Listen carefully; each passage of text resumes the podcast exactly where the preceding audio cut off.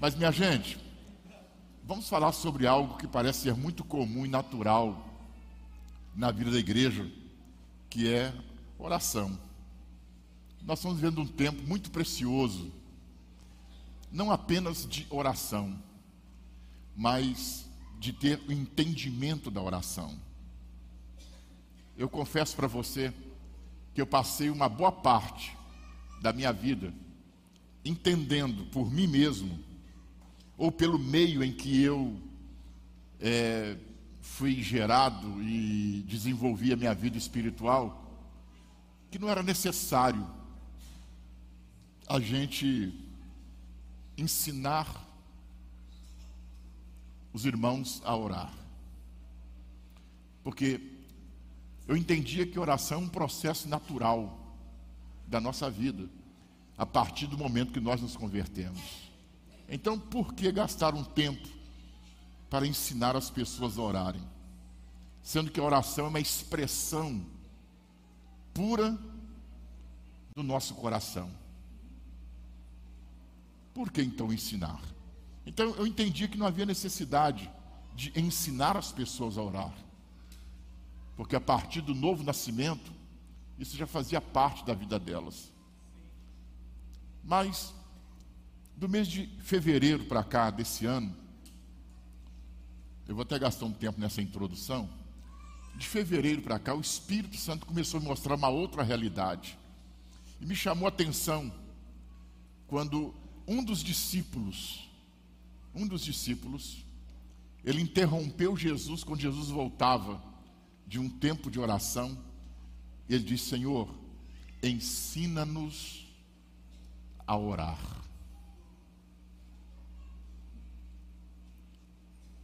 Eu sou batizado desde 1978. 44 anos eu tenho de batismo. Acredito que eu já li esse versículo umas mil vezes, mas nunca me chamou atenção para o fato de que a oração é um exercício espiritual que nós precisamos ensinar a todos aqueles que se convertem a Jesus, a todos aqueles que já estão andando com Jesus, a todos aqueles que já têm uma vida com o Senhor Jesus. E nesses últimos seis meses, essa tem sido a ministração que eu tenho feito na igreja que eu sou pastor. Eu não consigo receber uma outra mensagem para compartilhar com os irmãos que não seja mensagem de oração.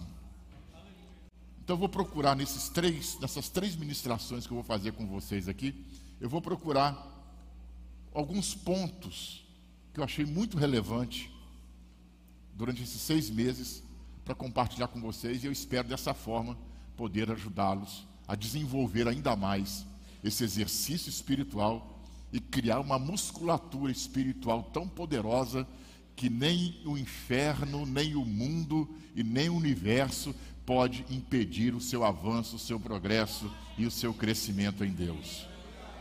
Amém? Quem está me entendendo, diga glória a Deus. Bem, então, alguns pontos que eu quero tratar com você para a gente fazer essa introdução. É...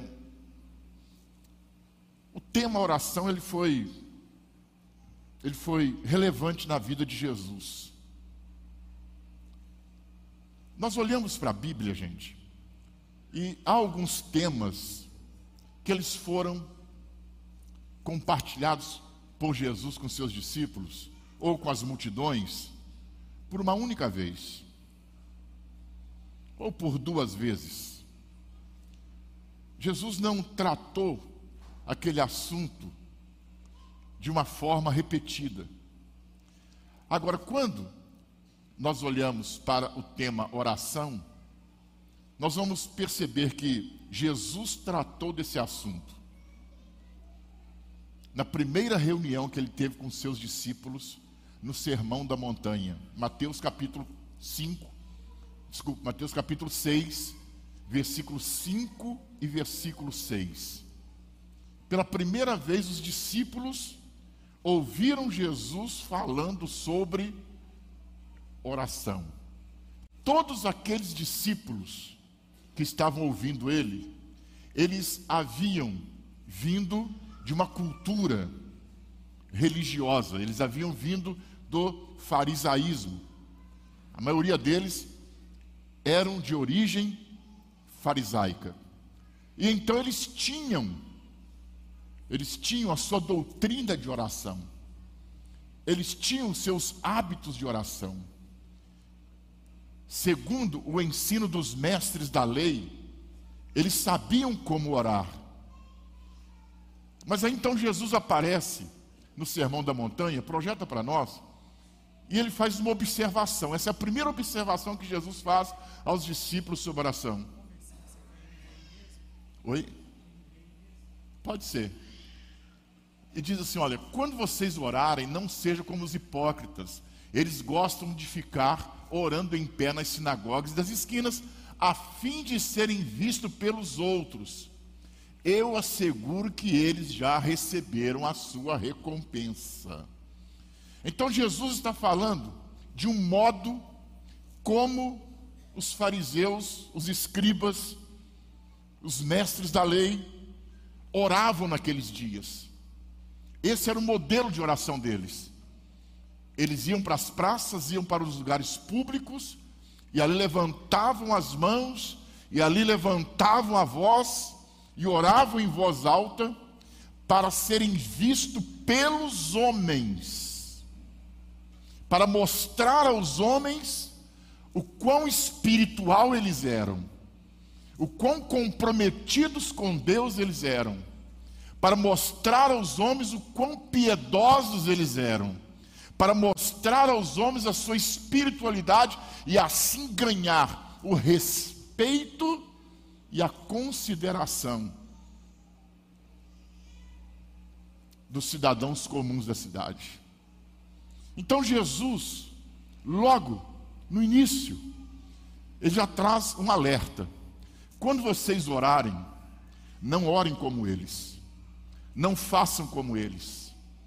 Ou seja, Jesus está dizendo: vocês converteram-se e vocês trouxeram com vocês um modelo de oração.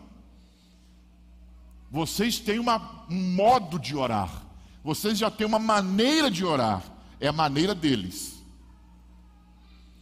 Mas os meus discípulos não oram como eles. A forma como nós oramos não é a mesma forma que eles utilizam. Eles têm a maneira deles porque eles querem vir ser vistos pelos homens. Mas nós não interessamos que os homens nos vejam orando. Olha o versículo 6.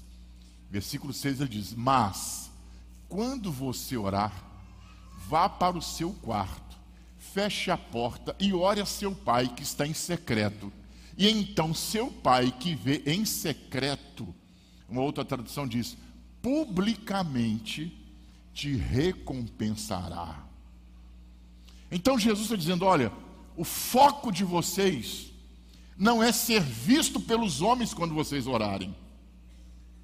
O foco de vocês é desenvolver uma base de relacionamento com Deus em um lugar secreto. Fora do foco, fora dos holofotes. Vocês não vão procurar elogios pelo tempo que vocês gastam é, orando. Vocês não vão buscar elogios pela intensidade da oração de vocês. Olha como aquele irmão é de oração. Ele quase voa. Olha como aquele irmão é tão espiritual. Olha a entrega dele quando ele ora. Aí esses irmãos ainda fazem até assim: olha, será que estão me vendo mesmo? Na época do missionário Zé Roberto, que também foi uma pasta, que eu também peguei uma, um bom período, nós tínhamos o costume, os nossos pastores, Bispo Wilson, Sérgio Roberto, Apóstolo Doriel e tantos outros, antes dos períodos das reuniões, dos tempos, da, antes do culto, nós tínhamos os obreiros na igreja. E, tipo assim, o culto era sete e meia da noite. E então, deixava uma ordem para os obreiros orar por uma hora antes. E o pastor chegava por volta de sete horas, sete e quinze, e ele confiava que os obreiros estavam orando já tinha uma hora. E na verdade os obreiros não ficavam orando uma hora. Os obreiros ficavam contando história, comendo, dormindo. Aí, irmão, quando eles ouviam o barulho do motor do carro, do pastor encostando na porta da igreja, ou os passos dele vindo pelo corredor, meu irmão, esses obreiros, essa meia dúzia, gerava uma gritaria. Alguém dizia assim: o homem chegou. Quando tocavam o sino, o homem chegou, o pessoal quase voava nas paredes, garrava no teto. Aí o pastor passava e falava assim: Meu Deus, por isso que essa igreja é forte, olha como que essa turma ora. Mas eles estavam como os fariseus. Eram puros fariseus. Eles oravam não para serem vistos por Deus, mas oravam para serem vistos pelos homens. Quantos deles que se orgulhavam quando o pastor dizia assim: ó, esse, esse homem é um homem de oração. Olha, esse rapaz é um moço de oração. Esta moça é uma moça de oração. A pessoa se enchia todo, mas era só para ser visto pelo líder da igreja. Então Jesus falou: vocês estão vindo desse meio. É aí que vocês foram gerados. Vocês aprenderam isso. Vocês aprenderam a orar com as mãos levantadas. Vocês aprenderam a parar nas praças, nas esquinas e gritar alto para ser visto pelos homens, para terem respeito, para que te vejo como autoridade espiritual, para que quando tenham as necessidades recorram a vocês. Mas os meus discípulos não são assim. A pegada comigo é outra. A pegada comigo é no lugar secreto. A pegada comigo é no esconderijo do Altíssimo. É ali. Então vocês não vão orar como eles oram. Vocês vão para um lugar secreto da oração. Então observe que essa, que essa foi uma das primeiras, uma das primeiras, é, um dos primeiros ensinos que Jesus trouxe para os seus discípulos. É importante lembrar isso, que nós estamos no sermão, no sermão da montanha. Nós estamos no sermão da montanha. Ali Jesus está dando os fundamentos, os valores e as regras que vão reger os seus discípulos, que vão torná-los diferentes dos demais, que não serão confundidos com os fariseus, não serão confundidos com os saduceus, não serão confundidos com nenhuma outra religião. A igreja, irmãos, ela é única na terra. Nós não nos assemelhamos a ninguém a nada, e ninguém se assemelha também a nós. Nós somos único. Diga comigo, a igreja, ela é única na terra. Não há nada que se assemelhe a ela. E ela também não pode se assemelhar a nada. Nós somos únicos. Diga aleluia. Então Jesus está começando a gerar isso no coração dos seus discípulos. Ele trata de muitos assuntos no Sermão da Montanha. Ele trata de muitos temas relevantes para a vida espiritual. Mas nessa conferência, nós vamos ficar apenas com esse texto de Mateus capítulo 6, versículos 5 e 6. Então observe de saída, fala de saída. Diga, para começar, Jesus vai tratar do relacionamento dos seus discípulos com o Pai. Quem entende isso, diga amém. Aí eu te pergunto, pastores, líderes, discipuladores que nós temos aqui. Quando as pessoas se convertem, quando elas se batizam, quando elas se decidem para Jesus, o que nós fazemos com elas? Nós a mantemos, ou nós as mantemos dependentes da nossa oração? Ou agora nós vamos ensiná-las a orar?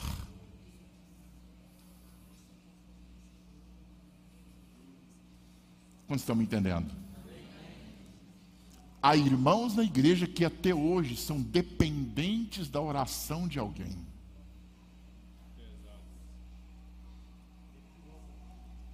Eles não foram instruídos, não foram ensinados a ter um relacionamento pessoal com Deus. E a oração, gente, é a base do relacionamento. A santidade não é a base do relacionamento. Qualquer outra coisa que você me apresentar não é a base do relacionamento. A base do relacionamento é a oração. Por quê? Eu te pergunto: existe relacionamento sem conversa? Imagina isso. Senta Vem cá, missionário Moisés, por favor. Nós estamos juntos. Caminhamos um quilômetro e meio, dois quilômetros. Hoje eu tive o prazer de conhecer o Bituruna. Realizei um sonho hoje. Quase voei, não, Moisés? Eu corri, Moisés segurou, falou: não tem, não tem asa. Eu falei, mas a gente voa pela fé, irmão, vamos lá. Catei o braço dele, ele não quis experimentar para ver se a gente dava um passeio por aqui. Aí ele me falou, Palarone, são nove quilômetros para subir. Eu pego isso e digo para você. Nós fomos daqui lá fazendo o que, Moisés? Conversando. Conversando. Aí depois ele me levou ao pecado. A gente estava ali naquela, naquele, na, na rampa, ele falou, irmão, vamos ali na santa. Aí o Moisés me leva na santa. Aí, irmão, quando eu vi aquela descida e a subida para chegar na santa, eu falei, eu estou no lugar errado, na hora errada. Eu tinha que ter ficado ela lá atrás. Mas subimos vagarosamente, fazendo o que, Moisés? Conversando. Voltamos, conversando. Aprendi com ele, ele aprendeu comigo. Falei com ele, e ele falou comigo. Qual o nome que nós damos a isso? Agora imagina se nós subíssemos esses nove quilômetros, fôssemos na Santa, voltava da Santa. Eu te pergunto, você pode perguntar, ah, o, o bispo e o Moisés foram na Santa. Podemos até ir juntos, mas tivemos relacionamento? Não. Por isso que a oração é a base do relacionamento com Deus. É quando você fala com Ele e Ele fala com você. Você já percebeu que em muitas igrejas você não ouve mais os irmãos dizerem assim: Deus falou comigo? alguns anos atrás era tão comum isso, meu José Roberto. Deus falou comigo. Agora, veja os momentos em que Deus fala com alguém. Quais são as situações e circunstâncias que Deus fala com alguém? Deus só fala com alguém quando ele está orando. Se não há um tempo de oração, você jamais ouvirá a voz de Deus no seu espírito ou até mesmo audível. Ele não falará com você. Então, por isso, essa escassez de revelação na igreja. Por isso, nós estamos vivendo um tempo em que a igreja do Senhor Jesus ela está sendo conduzida pela mentalidade do homem mas não pela voz do Espírito no coração. Por quê? Porque não tem relacionamento. Quando você tem relacionamento, quando você ora, olha para mim, irmãos, você anda guiado pelo Espírito Santo. Agora, se não tem essa base de relacionamento, você tem que estar perguntando um a outro o que você vai fazer na sua vida.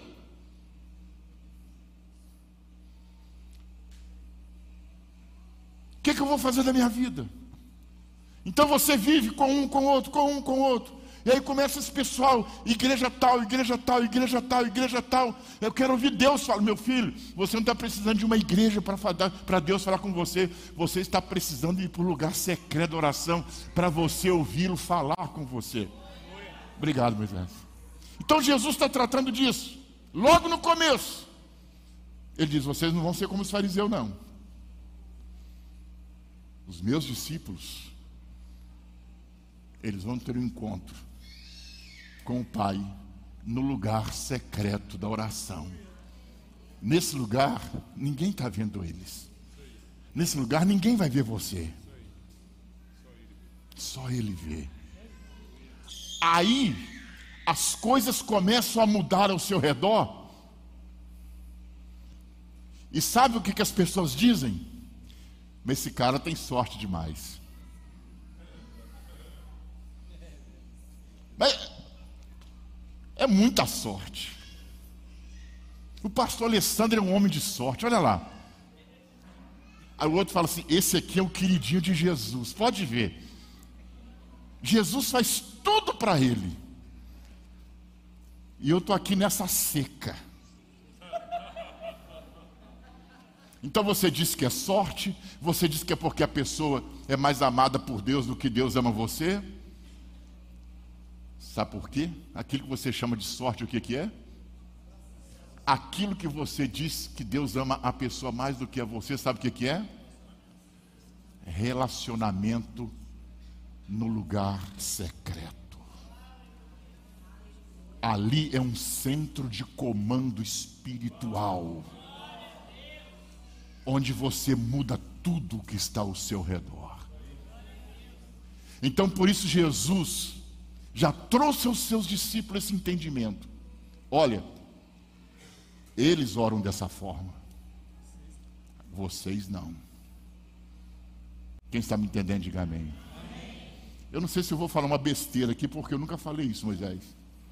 Mas no Velho Testamento, no Velho Testamento, ou no Primeiro Testamento, a oração de Israel era coletiva. Era em assembleia, então o povo se reunia para orar. Se eu falar alguma besteira, você fala logo que eu já paro com essa ideia aqui. Um panorama do Velho Testamento que eu consigo enxergar, eu, eu vejo o que? A assembleia deles orando, reunir o povo, se o meu povo que se chama pelo meu nome, mas você não encontra no Velho Testamento essa doutrina que Cristo coloca no Segundo Testamento. Porque agora ele tira o sujeito de orar nas praças com a voz alta para ser vista pelos homens, ele nos tira do meio da multidão, da congregação e nos leva para o lugar secreto da oração. Quantos estão me entendendo? Diga amém. Então esse assunto foi muito importante, porque foi um dos primeiros assuntos que Jesus tratou com seus discípulos. Depois, Jesus volta com esse assunto. E ele volta contando uma parábola. Ele alerta os seus discípulos. Parece que é Mateus capítulo 18, versículo 1 quando ele alerta os seus discípulos sobre a necessidade de orar sempre, ou de orar sem cessar. Ele conta a história de uma viúva. Essa viúva tinha uma causa, e ela ia até o juiz, mas o juiz era um homem perverso, o juiz era um homem mau, ele não dava atenção devido à causa daquela viúva. E Jesus então conta toda a história. E diz que um certo dia aquela viúva chega e o, juiz avista e diz: e vem outra vez, Outra vez está vindo, esta viúva é Lucas, né? Se eu errei o evangelista. Né? E ele diz: Olha, é, é, vem ela outra vez. E sabe o que, que eu vou fazer? Eu vou resolver a causa dela, para que ela não, vi, não, não me importunes mais. Eu vou resolver só por causa disso. Eu não aguento mais os gritos dela no meu ouvido. Todas as vezes que ela vem aqui, e a minha causa, e a minha causa, e a minha causa. Então aqui, Jesus dá um outro tom sobre a oração. No capítulo 6 de Mateus, ele diz como nós não devemos orar e como devemos orar. E agora aqui ele dá a chave, diga a chave. A chave para uma oração de sucesso. E o que, que ele diz? Olha lá. E esta viúva está me aborrecendo, vou fazer justiça, para que ela não venha mais me importunar. Versículo 6. E o Senhor continuou: Ouçam o que diz o juiz iníquo, o injusto. 7. Acaso Deus não fará justiça aos seus escolhidos, que clamam a Ele dia e noite? Continuará fazendo-os esperar? Eu digo a vocês: Ele lhes fará justiça e depressa. Contudo, quando o filho do homem vier, encontrará fé na terra. Então aqui Jesus está dando uma chave para os seus discípulos. Diga uma chave. Qual a chave? A chave da importunação.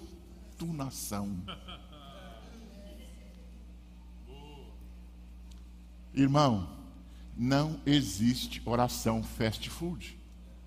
Estalou o dedo, gritou e apareceu. Jesus está dizendo: vocês devem orar, orar, outra vez orar, continuando, continuar a orar, orar mais um pouco, até que. Diga, até que até até que o quê? Resolva. Até que resolva. Então, esta é uma das chaves poderosas que Jesus ensina aos seus discípulos: orar até que o Pai publicamente te recompense. Diga aleluia. Bem, então nós temos o começo, nós temos o meio e nós temos o fim. Quando Jesus vai para o Getsemane, ele ensina um pouco mais sobre oração.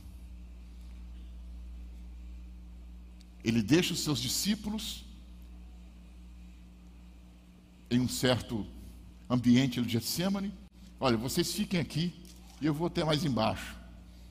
E ele desce um pouco. Ele passa uma hora. Depois de uma hora ele volta. E quando ele volta, como que ele encontra os discípulos? Dormindo. Ele diz: oh, acorda aí. Nem uma hora vocês podem velar comigo. E voltou para o lugar secreto da oração. Onde Jesus estava, irmãos?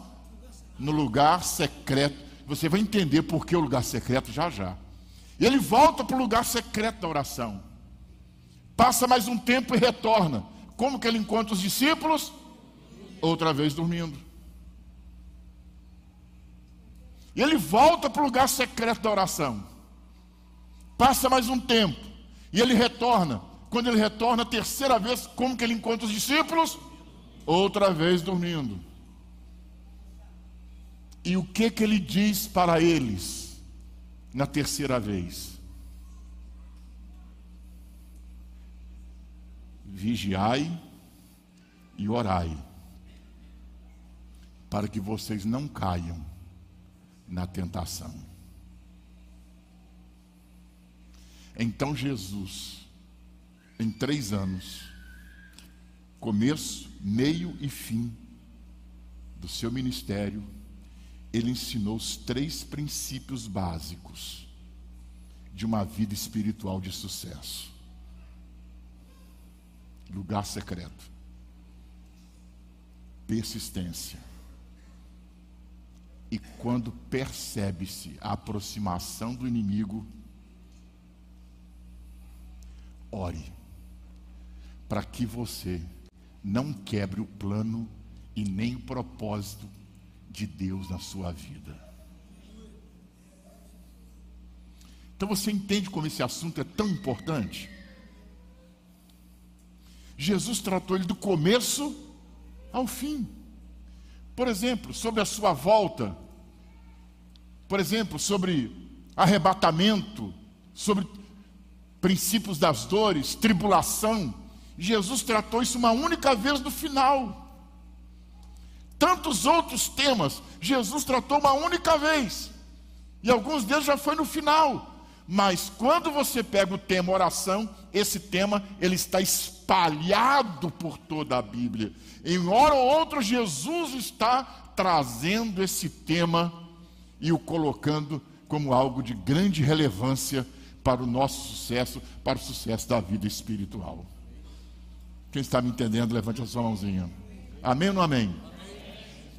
Então, quando nós começamos a ministrar esse tema, no mês de fevereiro, lá em Santos, num dos dias, eu disse para os irmãos: falei, gente, eu não estou entendendo, eu não estou compreendendo, e olha que eu não tenho a visão profética. Mas eu não estou entendendo, não estou compreendendo. Por que nós estamos falando tanto desse assunto? Isso talvez já teria uns, já tinha uns dois meses que a gente estava ensinando. Eu não estou entendendo por que estamos falando tanto sobre isso. Todo domingo, toda terça, toda terça, todo domingo. Eu falei, tem duas coisas. Número um, ou nós não estamos vivendo conforme o ensino de Cristo, ou nós estamos sendo preparados, ensinados, forjados e treinados e alcançando conhecimento por os grandes desafios que estão por vir e com o nível de oração que nós temos hoje, essa carga não é suficiente para detonar o que o diabo está para plantar no nosso meio. Ou uma coisa ou outra. Aí nesse tempo, nesse tempo, chega até mim uma, uma pesquisa. Eu tomei conhecimento de uma pesquisa. Alguém teve a ideia sensacional, sensacional, de pesquisar entre os cristãos qual o tempo de oração? Qual o tempo de oração que eles que eles dedicam? E a pesquisa diz o seguinte, irmãos. Está pronto para ouvir? 61%, desculpa, 69% de cada 100 irmãos pesquisados, 69% responderam que nos últimos dois ou três meses oraram três vezes.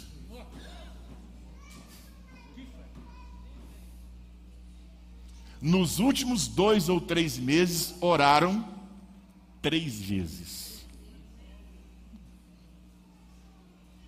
31% apenas disseram que oravam regularmente todos os dias. Quando eu tomei conhecimento dessa pesquisa, eu comecei a avaliar a vida dos irmãos da igreja que eu sou pastor.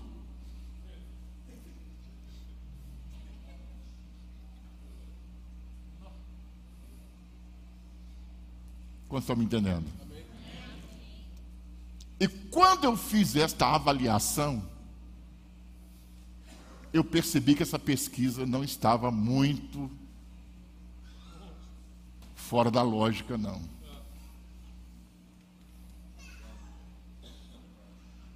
Aí você me pergunta, por quê?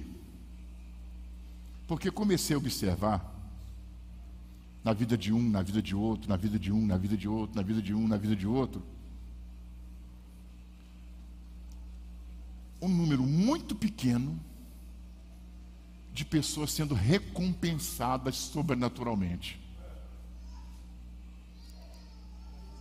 E um número enorme de pessoas que reclamam, que passam o tempo inteiro na igreja reclamando, reclamam na célula, reclamam no culto, reclamam da situação financeira, reclamam da saúde, reclamam da família, reclamam do pastor, reclamam da igreja, reclamam do louvor, reclamam. Reclama do filho, reclama do marido, reclama da esposa, reclama do pai, reclama da mãe. Ou seja, nada em torno da vida dessa pessoa sofreu algum impacto de mudança e de transformação. Está tudo do mesmo jeito. E a Bíblia de Jesus falou que quando nós vamos para o lugar secreto da oração, nós conseguimos mexer com tudo que está ao nosso redor. Então, se nós não estamos mexendo com coisas que estão ao nosso redor, é porque nós não estamos ou não somos encontrados por Deus no lugar secreto da oração. Outra coisa que eu comecei a observar. Às vezes, quando nós estamos orando, o pastor Davi chegava e dizia assim: Bispo, essa igreja ora. Quando a gente chama, os irmãos vêm. Quando eu vi essa pesquisa, eu falei para ele, não sabia. Eu falei, chama a igreja para orar, Davi. Ele vai estar com vocês aqui segunda-feira, né? Chama a igreja para oração, Davi. A igreja veio. Uá! E ele chamou a igreja ver para oração e eu fui andar nos corredores da igreja.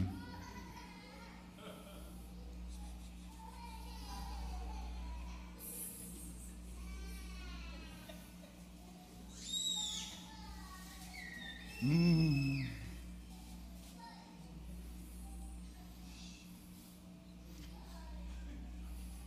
Sabe o que eu percebi? Entre 500, 600 pessoas, 200 fazia o barulho de 10 mil orando.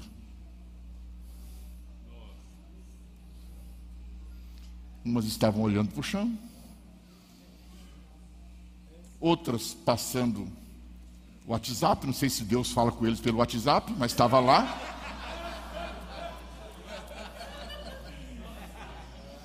Estava esperando uma manifestação sobrenatural. Aparece no WhatsApp, Deus. Uh! Só pode ser. Olhar a rede social na hora do culto, irmão, deve estar esperando uma mensagem que vem do céu. Eu não consigo ver outra explicação para isso. Né? E comecei a olhar um outro, falei, Deus me adiciona aí. Eu comecei a olhar, e falei, gente do céu. Olha como é que as pessoas se escondem no meio da oração. Aí um se levanta, vai para o banheiro. Aí fui lá fora no hall da igreja. Nessa noite foi uma terça-feira. Para meu espanto e tristeza, tinha uns 20 irmãos lá fora ou mais, conversando, rindo. Tinha até pastor no meio. Isso é normal, né, Moisés? Eu olhei para aquela situação, irmãos. Sabe, eu, sabe quando vem aquela raiva? Né? A palavra chique é ira. Mas a gente fala raiva mesmo. Sabe quando vem aquela raiva, você sai socando todo mundo? E pergunta: o que, que você está fazendo aqui? Que, que você está fazendo aqui? Aí eu persegui, percebi que a falta de recompensa pública, que é a resposta de Deus, é porque a igreja não tem praticado o lugar secreto da oração. Deus procura você, mas não te encontra. Quantos estão me entendendo, diga amém.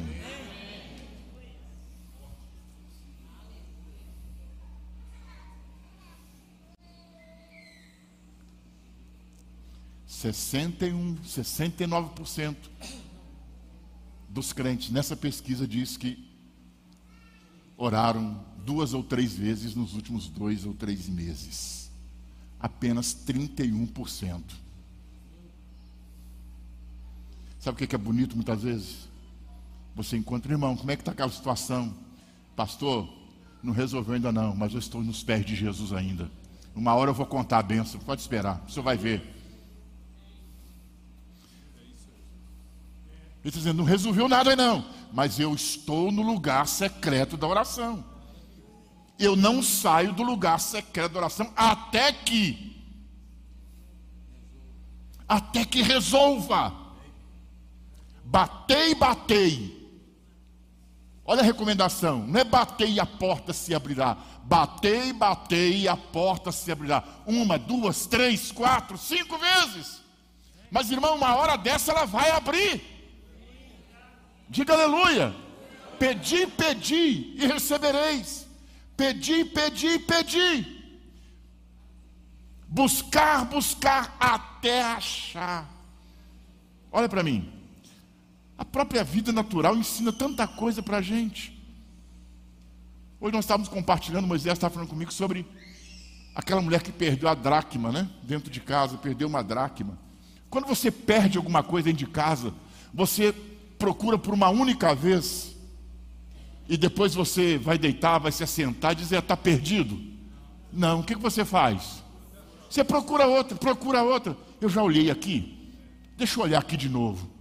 Bem, eu acho que eu não olhei bem aqui dentro dessa gaveta, não. Deixa eu tirar tudo dessa gaveta para fora. Você procura, procura até achar. É isso que Jesus está ensinando. Vocês devem pedir, pedir até receber, buscar, buscar até encontrar, bater, bater até a porta abrir. Mas qual é o ambiente para isso? Lugar secreto da oração. Então, quando nós temos essa disparidade, mesmo numa oração congregacional, onde há irmãos que parecem estar em outro mundo, não entram naquela atmosfera, você imagina fora desse ambiente. Você imagina fora desse ambiente. Aqui é o lugar onde você tem oportunidade e chance para isso. Mas se você não faz isso sequer aqui, dentro desse ambiente, imagina fora daqui. Há um tempo atrás eu compartilhei isso com Moisés. Falei, Moisés, a gente senta a ripa, a gente senta o pau nos fariseus, mas estamos cheios dentro, dentro da igreja hoje. Está assim deles hoje dentro da igreja. Mas nós não os confrontamos. Nós não colocamos a verdade diante deles para libertá-los. Irmãos, esse final de semana, Deus separou, Deus escreveu. É a agenda de Deus que nós estamos cumprindo aqui. Diga aleluia. Nós estamos aqui, nós estamos cumprindo a nossa agenda. Nós estamos cumprindo a agenda de Deus. Sabe? E o Senhor quer nos levar a um nível de relacionamento com Ele em que as coisas para nós, apesar de, de difíceis, apesar de serem desafiadoras, mas no lugar secreto, nós encontramos descanso. Diga aleluia. Quantos estão me acompanhando? Diga amém. Eu estou trazendo essa introdução para os irmãos. E acredito que amanhã de manhã e à noite a gente avança um pouco dentro desse, dentro desse tema. Uma outra coisa importante. Uma outra coisa importante.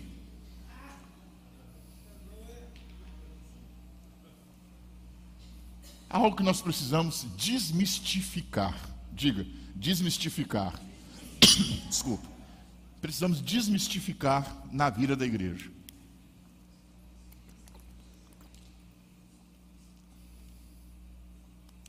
Desmistificar ou desmistificar? É alguma coisa parecida, vocês entenderam, né? O que, que nós precisamos desmistificar na vida da igreja? E aqui agora eu vou mexer com estrutura. Diga estrutura. Agora vou mexer com aquilo que eu aprendi e me fizeram crer durante muitos anos da minha vida. E a verdade me libertou. Eu vou te fazer essa pergunta aqui. Agora, por favor, não peque. Responda com entendimento, é verdade que você tem no seu coração desse assunto. Existe oração poderosa ou não?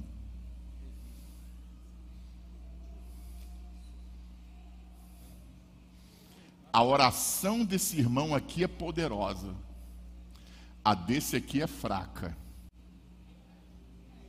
Existe essa diferença entre quem ora? Olha bem a pergunta. Existe essa diferença entre quem ora? Oração poderosa. Irmão, faz uma oração poderosa. Aí quando eu chego dele, irmão, faz uma oração fraquinha aí mesmo. Mas quem sabe Deus ouve, né? Mas você já imaginou, você já percebeu que nós crescemos ouvindo isso na igreja? O irmão tem uma oração poderosa. Aquela irmã tem uma oração poderosa. Oração forte. A hora da oração forte.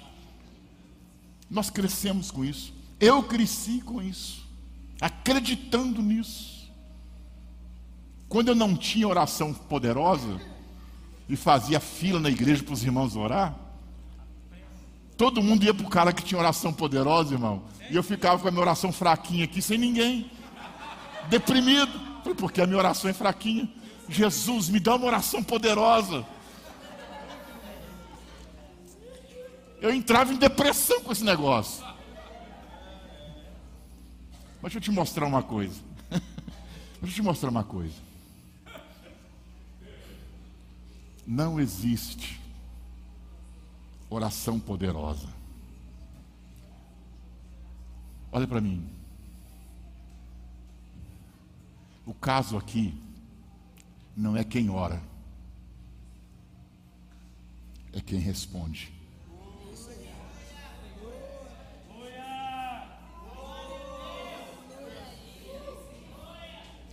O poder da oração não está em quem ora. O poder da oração está em quem responde. Vamos projetar dois textos para você entender isso. Efésios capítulo 1, versículo 20.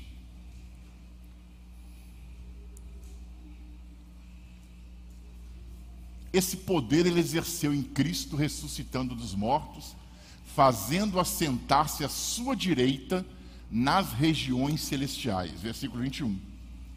Muito acima do governo e autoridade, poder e domínio, e de todo nome que se possa mencionar, não apenas nesta era, mas também na que há de vir. Bem, Paulo está falando sobre a posição espiritual de Jesus. Diga, posição. Diga outra vez. Outra vez. Qual é a posição espiritual de Jesus? Ele está onde? Nas regiões celestiais. Qual é a posição espiritual de Jesus? Principados e potestades estão aonde? Debaixo dos seus pés. Então, a posição gera autoridade e poder. Diga isso comigo. A posição, ela gera autoridade e poder. Então, esta é a posição de Cristo. Ele está à direita do Pai,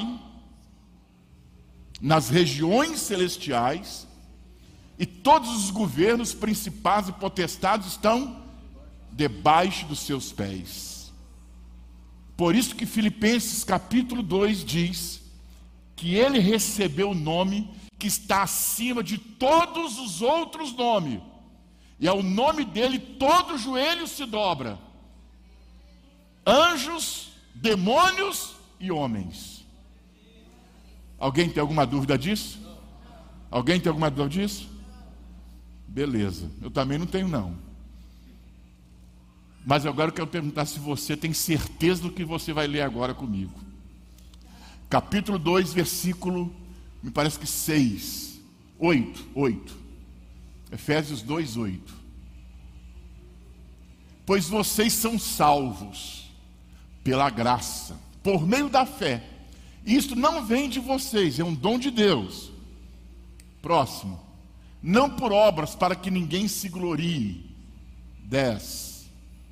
Porque somos criação de Deus, realizada em Cristo Jesus para fazermos boas obras, as quais Deus preparou antes para nós as praticarmos. Portanto, lembrem-se de que anteriormente vocês eram gentios por nascimento, chamados incircuncisão pelos que se chamam circuncisão, feita no corpo por mãos humanas, e que, naquela época, vocês estavam sem Cristo, separados da comunidade de Israel, sendo estrangeiros quanto às alianças da promessa, sem esperança, sem esperança, sem Deus no mundo. Mas agora, em Cristo Jesus, vocês que estavam longe foram aproximados mediante o sangue de Cristo. Pois Ele é a nossa paz, a qual de ambos fez um e destruiu a barreira e muro da amizade, anulando em seu corpo a lei dos mandamentos expressa em ordenanças. O objetivo dele era criar em si mesmo dos dois um novo homem fazendo a paz. Volta no versículo, me parece que 6. Acho que eu pulei. 2,6. Esse. Fomos lá no final para vir no começo.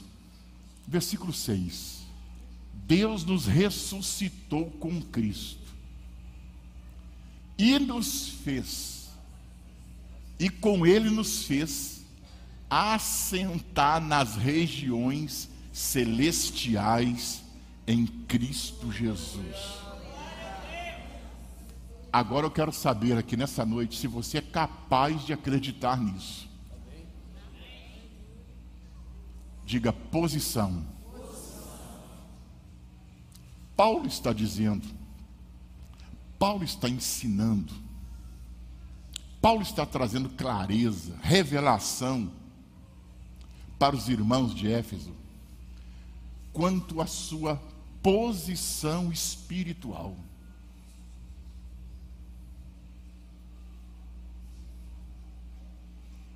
E ele diz: Irmãos, a nossa posição espiritual é: estamos nas regiões celestiais em Cristo Jesus. Então, espiritualmente, preste atenção nisso. Espiritualmente, onde nós estamos? Onde nós estamos? Nós estamos nas regiões celestiais. Ou seja, nós estamos espiritualmente na mesma posição em que Cristo está. A mesma posição que Deus deu a Jesus, os que creram nele foram perdoados pelo seu sangue. Deus deu a estes a mesma posição espiritual. Então, espiritualmente, onde Cristo está, eu estou, você também está. Você pode crer nisso?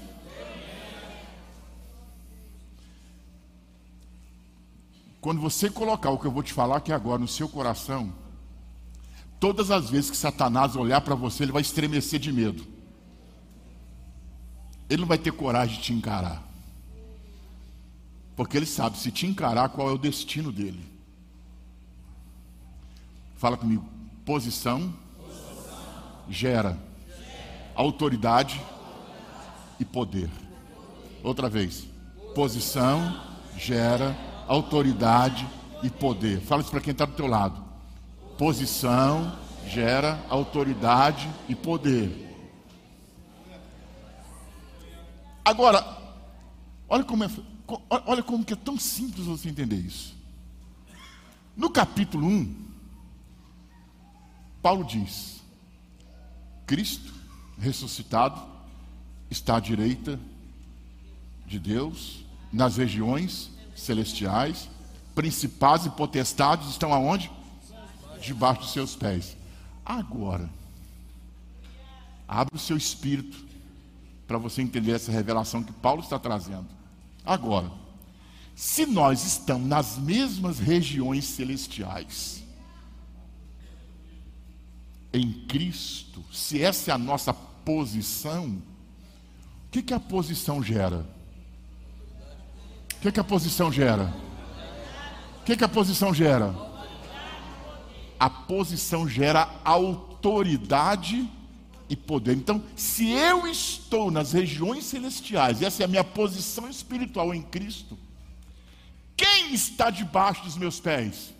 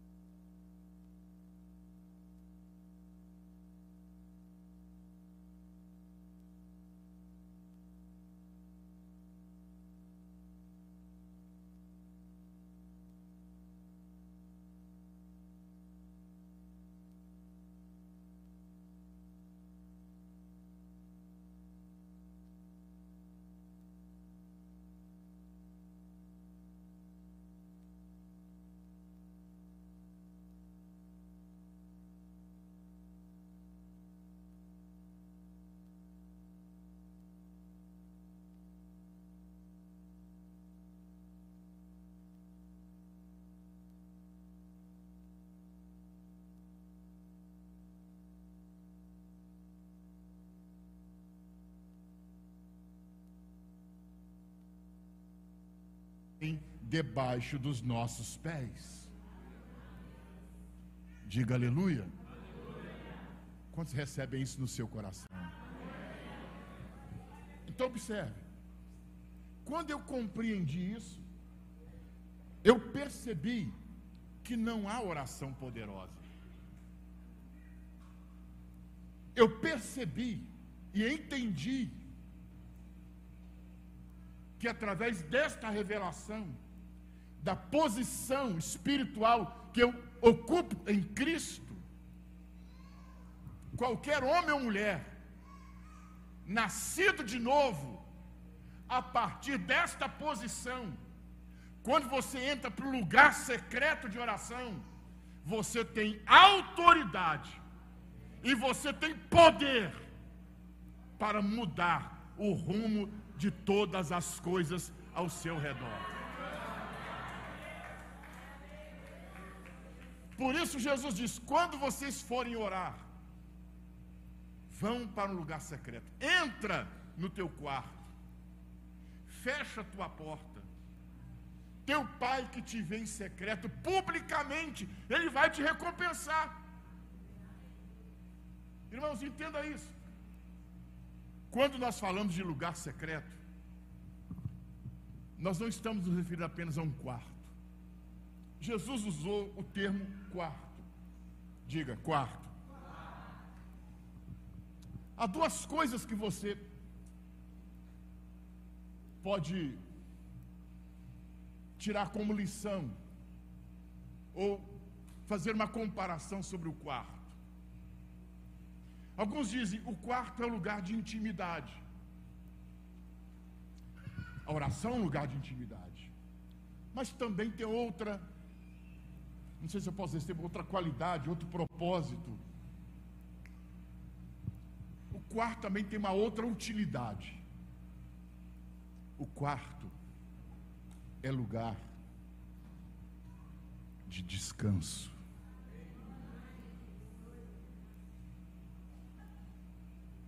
Não é um lugar só de intimidade. O quarto é um lugar de descanso. Então, quando eu estou no lugar secreto da oração, eu estou num lugar de descanso. Fala comigo, oração é um ambiente de descanso.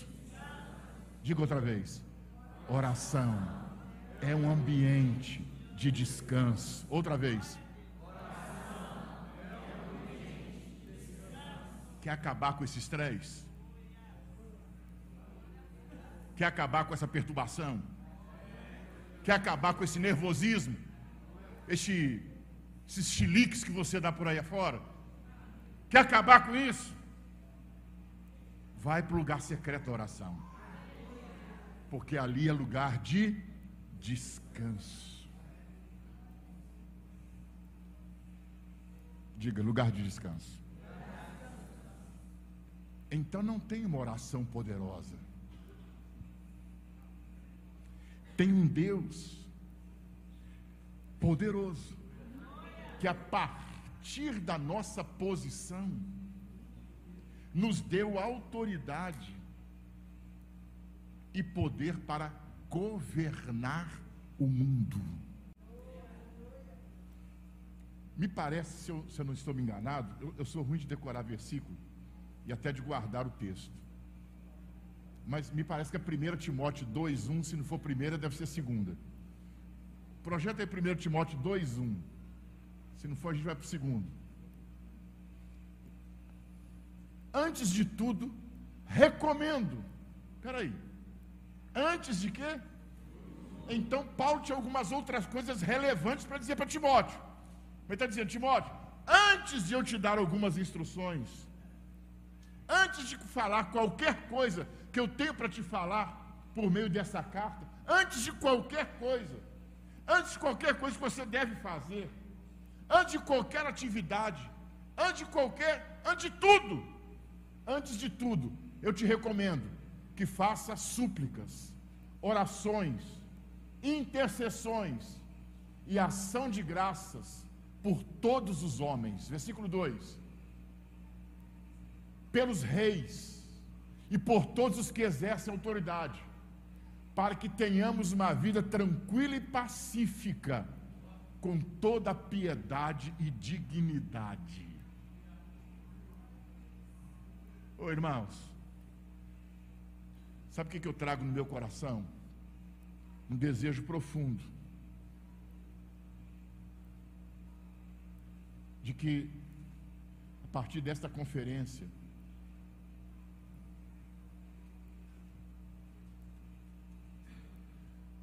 seja gerado no seu coração, no seu espírito, sei lá, na sua barriga, na sua mente. Eu não sei onde ficam essas coisas do corpo humano.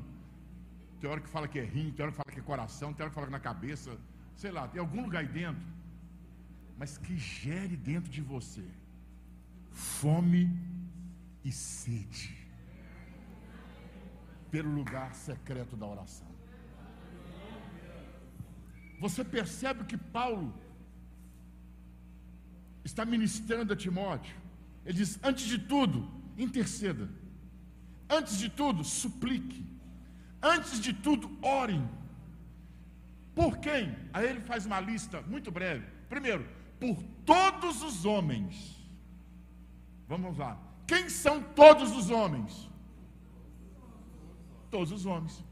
Todos os homens são seu filho, sua esposa, seu pai, sua mãe, seu marido, seu chefe do trabalho, aquele encapetado, seu vizinho. Orem por todos os homens Primeira coisa. Segundo, aí ele diz: e, por, e pelos reis. O que representava um rei? O poder e autoridade de um povo. Era quem, com seus decretos, governava uma nação. A posição da autoridade e poder. Então, quando ele fazia um decreto, batia o anel, acabou. Agora você está entendendo o que, que Paulo está dizendo para Timóteo? Orem, supliquem e interceda. Primeiro, por todos os homens. E depois? Pelos reis e pelos governos. Agora perceba o final do texto. Para que tenha uma vida tranquila e pacífica. O que, que significa? Paulo está falando que quando nós vamos para o lugar secreto da oração, olha para mim, irmãos, parece absurdo isso, hein? Mas você vê, o, você vê o, a mediocridade do nosso nível de oração. Paulo está dizendo que a partir do lugar secreto, nós podemos governar a vida de alguém.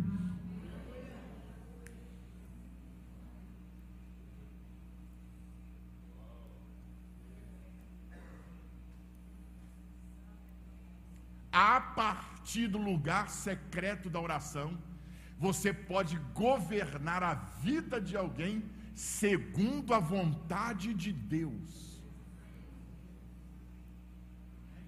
A vontade de Deus é que todos sejam salvos. Então você pode governar o destino espiritual da sua casa. Você pode governar o destino espiritual da sua família. Se você tem a sua esposa que não é salva, você vai governar o destino espiritual dela. Você vai orar por ela até que ela seja salva.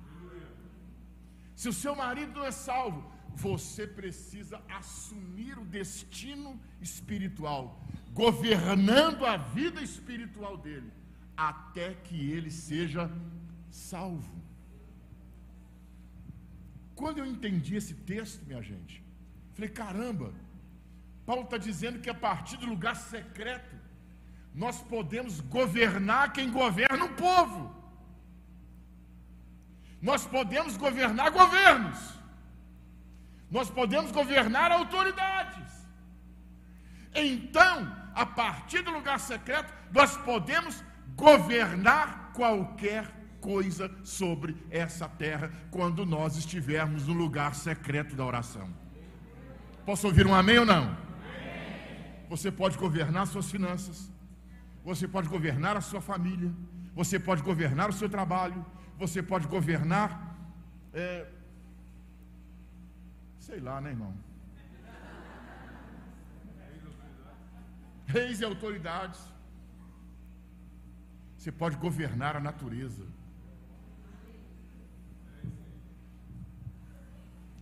Ah, bispo, agora você foi longe demais.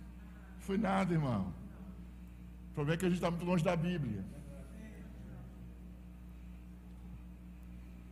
Se a posição me dá autoridade e poder, e esse autoridade, e essa autoridade, esse poder não tem restrição. A Bíblia diz que um dia irritaram um profeta.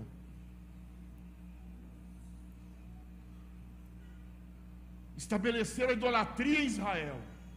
Aí o profeta falou: ah, é assim? Nuvens vão embora daqui. E o céu limpou. Quanto tempo sem chuva?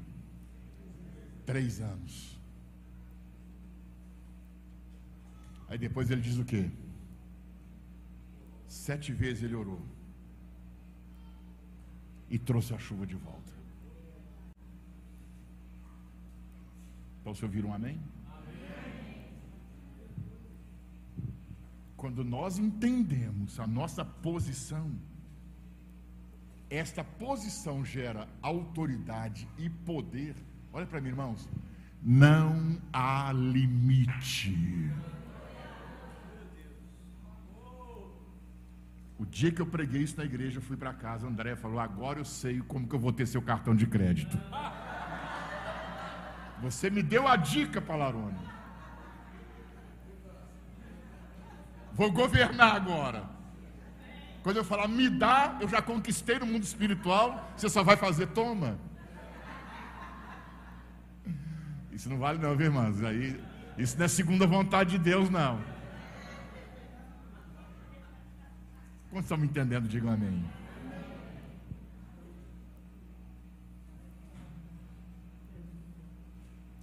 Então ouça bem, essas coisas básicas começaram a mudar a minha vida. Começaram a mudar a vida da igreja que eu sou pastor. Você pergunta, então, bispo, vocês não oravam? Óbvio que a gente orava. Nunca, eu, por exemplo, nunca deixei de orar. Mas eu entendo, irmãos, que tanto a fé quanto a oração elas são praticadas de uma forma são praticadas com mais intensidade ou com menos intensidade, de acordo com aquilo que o nosso coração quer buscar, de acordo com o propósito de Deus para a nossa vida, de acordo com as circunstâncias geradas no mundo. Aí então sou mais intenso, eu sou menos intenso. Agora o que eu preciso ter muito claro na minha mente é que o exercício espiritual, a intensidade que me deu vitória, que me deu testemunho no passado, não significa que essa mesma intensidade é garantia de vitórias e conquistas no presente ou no futuro. Olha para mim, Satanás está acelerando a sua obra sobre a terra matar, roubar, destruir. Acredito que nenhuma outra geração passou por isso com tanta intensidade quanto nós estamos vivendo hoje.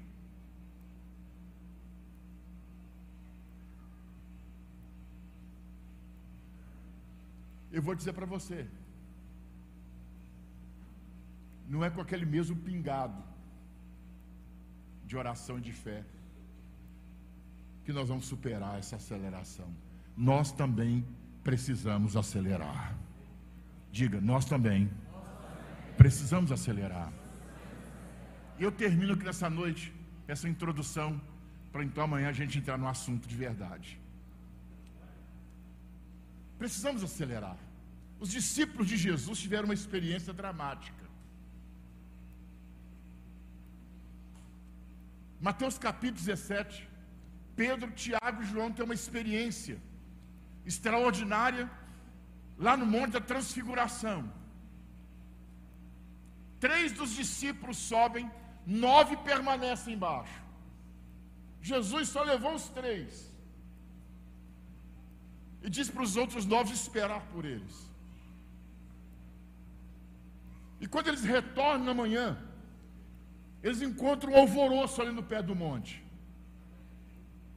E nesse alvoroço está um pai desesperado, brigando com os apóstolos, com os discípulos que ficaram lá, chamando a atenção. Aí Jesus chega e fala: opa, peraí, peraí, ei, o que está acontecendo aqui? Por que, que você está tão agitado, nervoso? O que, que houve? Não, é que eu trouxe meu filho, que tem um demônio, que tem um espírito, que pega ele, joga na água, no fogo, nas pedras, e os teus discípulos não puderam expulsá-lo.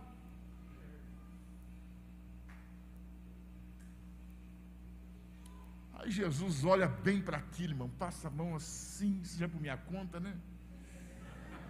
Ô oh, geração incrédula e perversa, até quando, né? Tá bom, cadê o moleque? Traz aí. Aí trouxeram o moleque, Jesus expulsou o demônio. E o rapaz levantou curado e foram embora. Você imagina o clima de Jesus e os discípulos voltando para casa. Aquele, sabe, irmãos, aquela atmosfera de fracasso, de derrota, de vergonha. Todo mundo murcho pelo caminho. E sempre no meio tem um corajoso, né? E esse corajoso que às vezes salva muita gente. Né? Eu sempre falo para os irmãos lá, não tenha medo de fazer pergunta imbecil.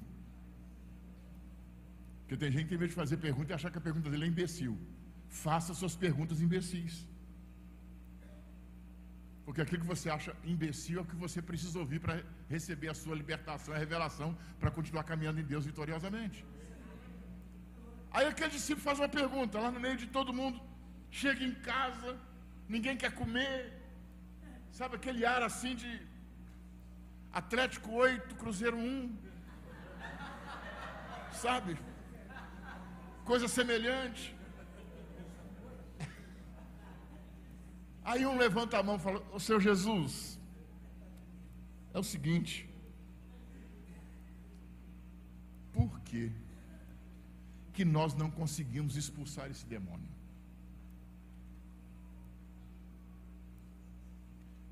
Você sabe por que, que eles fizeram essa pergunta? Porque aquela não foi a primeira experiência que eles tiveram. Você tem Mateus capítulo 10. Você tem Marcos capítulo 6 eles curando, expulsando demônios. Você tem Lucas, capítulo 10, depois 72 curando enfermos, expulsando demônios. Por que, que nós não conseguimos lidar com aquilo ali? Aí Jesus traz entendimento para eles. E amanhã eu vou falar sobre isso aqui. Jesus diz: existem certas castas de demônios que só saem à força de jejum e oração. Diga oração. Diga outra vez. Voltando ao nosso tempo de obreiro, Eu posso falar isso porque eu vivi um bom tempo no meio, né? Daquela fase da igreja. Sabe por que, que a gente orava para rachar para os cultos? E por que, que a gente jejuava para, sabe? Orava mesmo. Orava para ser visto pelos pastores, mas a gente fazia uma oração verdadeira. Sabe por quê? Porque nós tínhamos receio, nós tínhamos medo de quando fôssemos expulsar um demônio, ele não saísse e ficasse fazendo hora com a cara da gente e nos envergonhando, nos humilhando diante de todo mundo, desprezando a nossa autoridade, não respeitando a nossa. Então a gente orava para isso, para o demônio fazer hora com a cara da gente. E funcionava. Quando um, quando um demônio endurecia, nosso pastor chegou, ó, oh, você está orando pouco, hein? Cuidado que da próxima ele pode pegar você. Ah, meu irmão, a gente virava a noite de oração para o culto do dia seguinte. Mas esse era o entendimento que se tinha. Mas qual é o verdadeiro entendimento, segundo o que Paulo diz para a igreja de Éfeso, segundo o que Cristo fala para os seus discípulos? É que quanto mais nós oramos, maior é o nosso alcance e liberação de poder espiritual. Você já deve ter ouvido aquela expressão: muita oração, muito poder. Não é que a oração gera o poder, ela libera o poder. Pouca oração, pouco poder nenhuma oração, nenhum poder. Nós precisamos abrir os nossos, pra, os nossos olhos para a realidade espiritual em que nós estamos vivendo.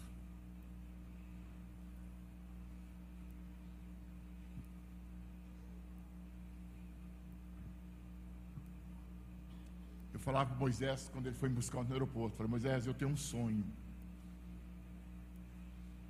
E eu vou pregar até eu ver esse sonho virar realidade na igreja que sou pastor.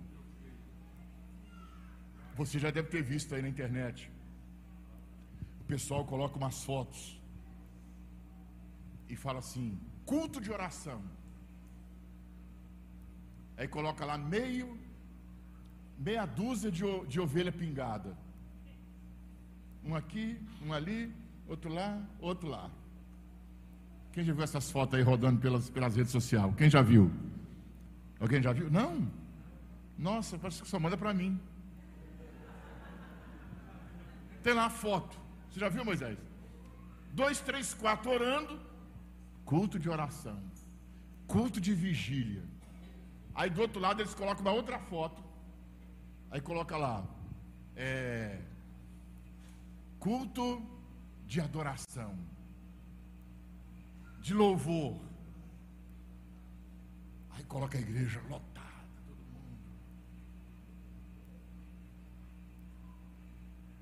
Aí o pessoal diz, porque ninguém quer orar. Não é porque ninguém quer orar.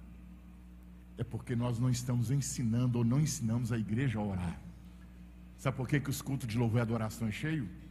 Porque nós ensinamos as pessoas a adorar. Porque nós ensinamos as pessoas a louvar. E porque nós ensinamos, elas praticam. E agora é hora que nós enchemos as igrejas com gente orando. E sabe como vamos fazer isso? Ensinando as pessoas a orar. Porque quando ensinamos, isso gera um desejo.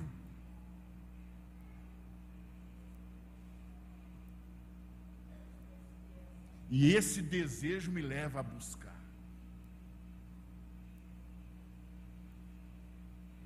Eu ainda sonho com isso. De nós levantarmos e dizer, irmãos, dia tal, nós vamos ter uma reunião de oração aqui. Não tem pregação, não tem música, oração. E no horário que nós marcarmos esse culto, a igreja está entupida de gente. Sabe por quê? Porque aquele que vem para o público, é porque já está tendo experiência no lugar secreto da oração. Se não existe lugar secreto da oração, não existe culto de oração. E assim, para a gente passar a régua,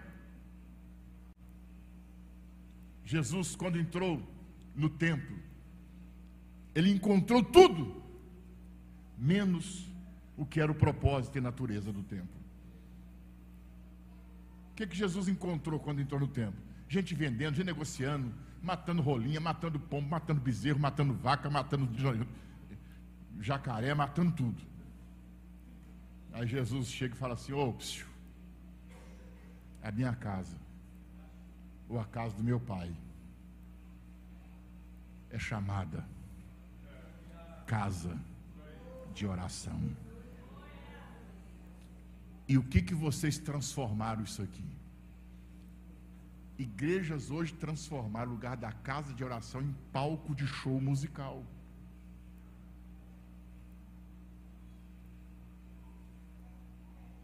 A minha casa será chamada casa de oração.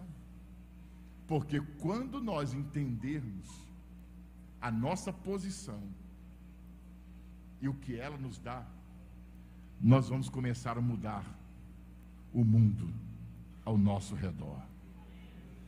Quantos podem crer nisso? Levante a sua mão. Digam aleluias. Vamos ficar de pé. Glória a Deus. Amanhã a gente continua daqui. Aleluias. Aleluias.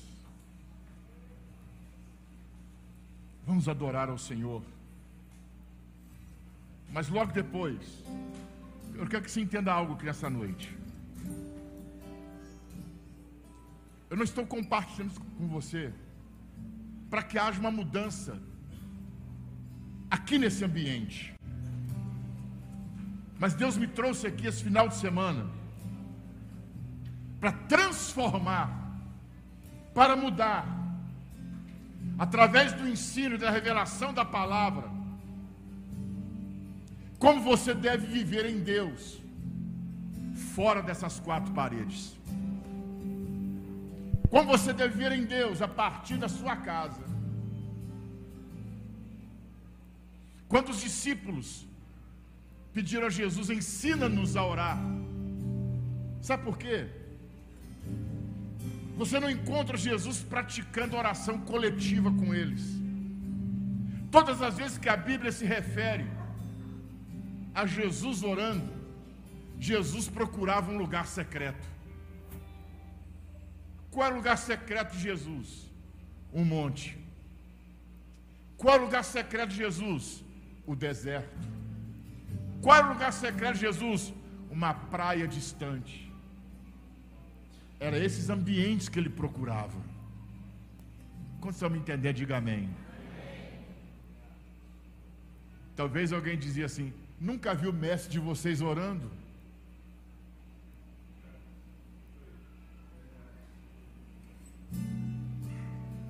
Mas as obras que ele produzia durante o dia, curando enfermos, expulsando demônio, multiplicando pães, ressuscitando mortos, multiplicando, transformando água em vinho, e vai tudo por aí afora.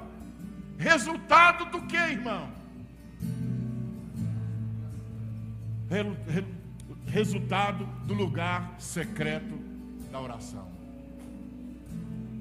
Hoje nós não vamos orar aqui por algo. Mas depois dessa canção nós vamos orar e vamos, vamos também fazer um voto. Senhor, a partir de hoje, eu já vi tanta gente fazer isso, não dá em nada. Mas você vai orar. Daqui a pouco, e vai dizer: Senhor, eu quero essa sede, eu quero essa fome, pelo lugar secreto da oração.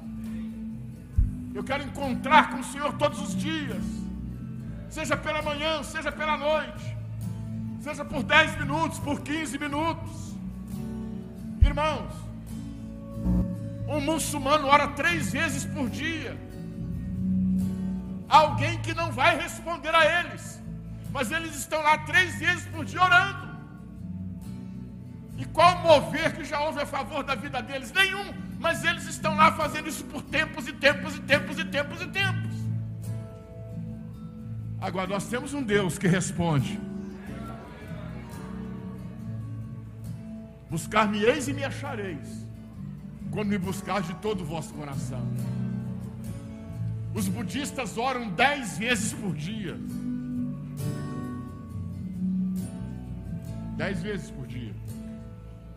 E não podem ter resposta, porque não tem um Deus poderoso que está sobre eles. Mas nós temos um Deus poderoso. E não oramos. Né, Valdir? E aí? Irmãos, a igreja tem que parar de ser carregada por três, quatro, dez irmãos. Igreja é assim. São uma meia dúzia de irmãos que carregam esse bando todo nas costas, na intercessão, na oração, no jejum. Não, isso tem que mudar. Nós temos que transformar isso dentro de nós. Eu preciso ter e desenvolver um relacionamento pessoal com o meu Deus. Eu preciso ouvir a Sua voz, eu preciso ouvir a Sua direção, eu preciso voltar a dizer: Deus falou comigo, Deus me disse, Deus me orientou. Olha para frente, precisamos voltar aí. O Espírito Santo me trouxe a lembrança aqui. Uma música que nós cantamos ela com muita frequência mas quando nós colocamos ela no contexto daquilo que está sendo ministrado, ela tem o seu verdadeiro efeito. Como nós tivemos aqui agora. Por muitas vezes já cantamos essa canção. Mas agora com esse entendimento que nós estamos tendo da palavra, ela trouxe outro impacto na sua vida aqui nessa noite. Eu me lembrei de que nós cantamos uma música com muita frequência.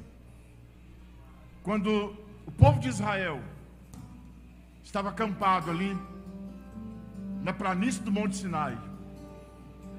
E o Senhor então apareceu em trovões, em relâmpagos, e pediu a Moisés que levasse o povo para lá, porque Deus ele queria ter um encontro com aqueles 3 milhões de israelitas. Ele queria se revelar a cada um deles. Mas quando eles viram a nuvem, os trovões, os relâmpagos, eles disseram: Moisés, não vamos não, vai você. E o que ele te disser, nós faremos. Eles mudaram o propósito de Deus. A intenção de Deus, desde a criação, é o relacionamento pessoal.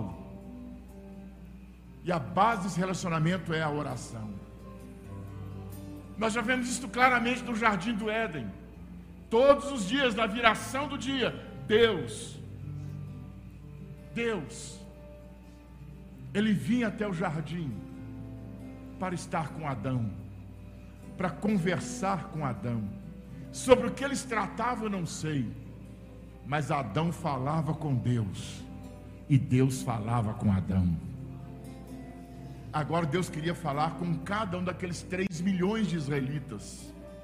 Mas eles disseram: Não, Moisés, nós não vamos, vai você. Uma posição muito cômoda para nós hoje na igreja. Porque esse é um dos ensinos que nós, por muitos anos, trouxemos para a igreja. O homem de Deus resolve por você. E aí as pessoas acostumaram a mandar nós jejuar por eles. Eu me lembro, Moisés, de uma certa vez uma senhora chegou para mim e falou das dificuldades que ela estava tendo. Problema com o marido, ela era funcionária da Receita Federal, estava com um problema no trabalho, e uma filha dela. Depois que ela contou tudo, ela falou assim: o pastor, eu vim aqui para te pedir então, que o senhor me ajude. Falei, ok, irmã, eu, eu queria que o senhor fizesse três dias de jejum pelo meu emprego, pela minha filha, pelo meu marido. Bonitinha. É óbvio que eu não gostei de ouvir isso. Mas em momentos como esse a gente então faz essa reflexão. Por que, que ela veio me pedir para fazer aquilo? Porque é o que eu tinha ensinado na igreja. Ela simplesmente estava praticando o que ela tinha aprendido. Mas Jesus disse: Cada um de vocês vá para o seu lugar secreto de oração.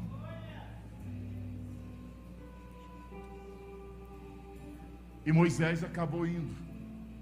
Nós vamos cantar essa canção. E quando nós terminar essa canção, eu quero que você se derrame na presença do Senhor nessa noite. Diga aleluia. Você sabe por que, que nós precisamos uns dos outros? Precisamos uns dos outros para nos orientar, para nos guiar, para nos ensinar. Mas nós temos que desenvolver a nossa vida espiritual em Deus. Porque senão vamos sempre estar culpando as pessoas. Porque ele não é um bom pastor, porque ele não é um bom discipulador, porque ele não é um bom líder de célula. Missionário Moisés, me indica uma outra célula, porque o meu líder é muito fraco. Não é o líder que é fraco, ele é que é fraco. A fraqueza espiritual está em quem está procurando alguém forte. Porque não ensinamos essa pessoa a desenvolver e a praticar esse exercício espiritual. Então vamos cantar essa canção nessa noite. Depois eu quero que você derrame seu coração. E que você comece a ajustar a sua vida espiritual. Essa é a oração que eu não posso fazer por você aqui hoje. Amém ou não amém? É uma coisa que tem que partir de um desejo, de algo que queime e que enche o seu coração. Em nome do Senhor Jesus.